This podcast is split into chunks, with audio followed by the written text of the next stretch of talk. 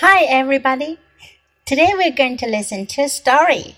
Casey can. Casey 可以.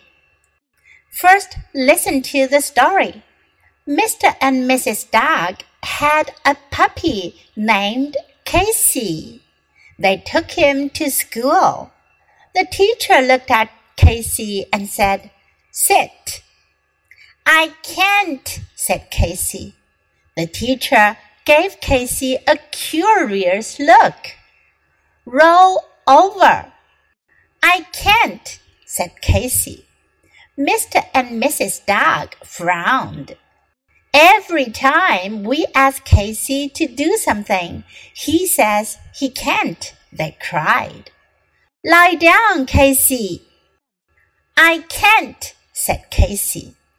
The teacher thought and thought. Why couldn't Casey sit or roll over or lie down? Finally, she decided to try something. Shake hands, please. At once, Casey helped up his brown and black paw for a shake. I can, he said, because you said please. 这个故事讲的是一只叫做 Casey 凯西的 puppy 小狗。Mr. and Mrs. Dog had a puppy named Casey. 狗先生和狗太太有一只小狗，它的名字叫 Casey。They took him to school. 他们带他去上学。The teacher looked at Casey and said, "Sit." 老师看着凯西说：“Sit，坐下。Sit。” I can't," said Casey. 可是说 can't，我不行，我不能，我不可以。” The teacher gave Casey a curious look. Curious，好奇的。老师好奇的看了凯西一眼。Roll over。Roll 是翻滚的意思，roll over can't said Casey。凯西还是说我不行。Mr. and Mrs. Dog frowned。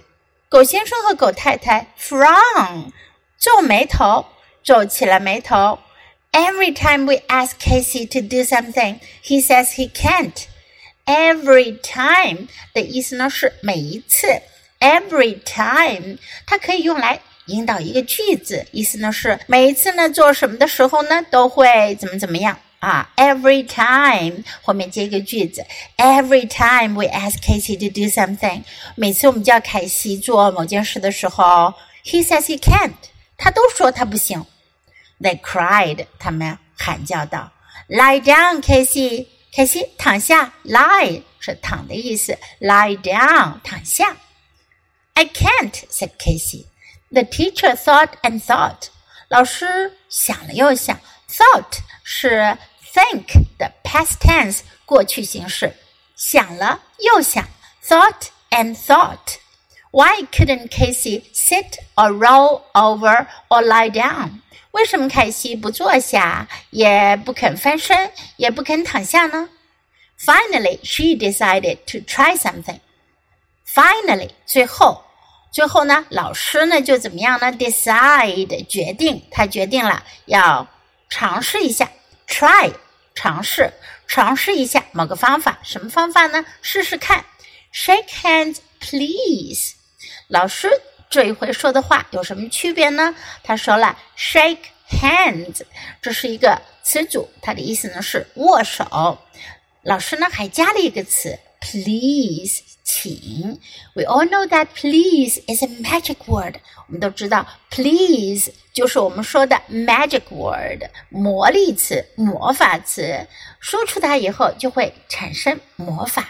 Shake hands, please，请握手和 shake hands 这两个句子是有区别的。一个呢加了 please，表示请求，表示有礼貌，表示客气，请握手。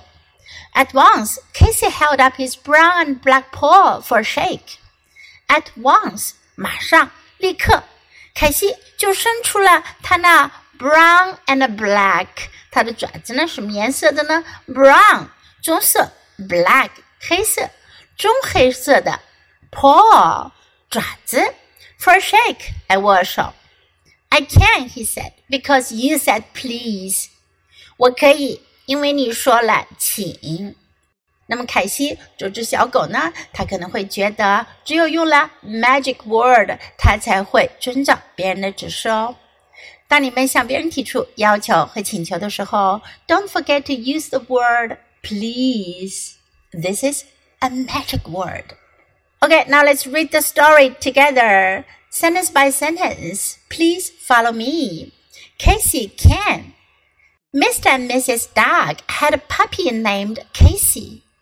They took him to school. The teacher looked at Casey and said, Sit. I can't, said Casey. The teacher gave Casey a curious look. Roll over. I can't, said Casey. Mr. and Mrs. Dog frowned. Every time we ask Casey to do something, he says he can't. They cried. Lie down, Casey. I can't, said Casey. The teacher thought and thought.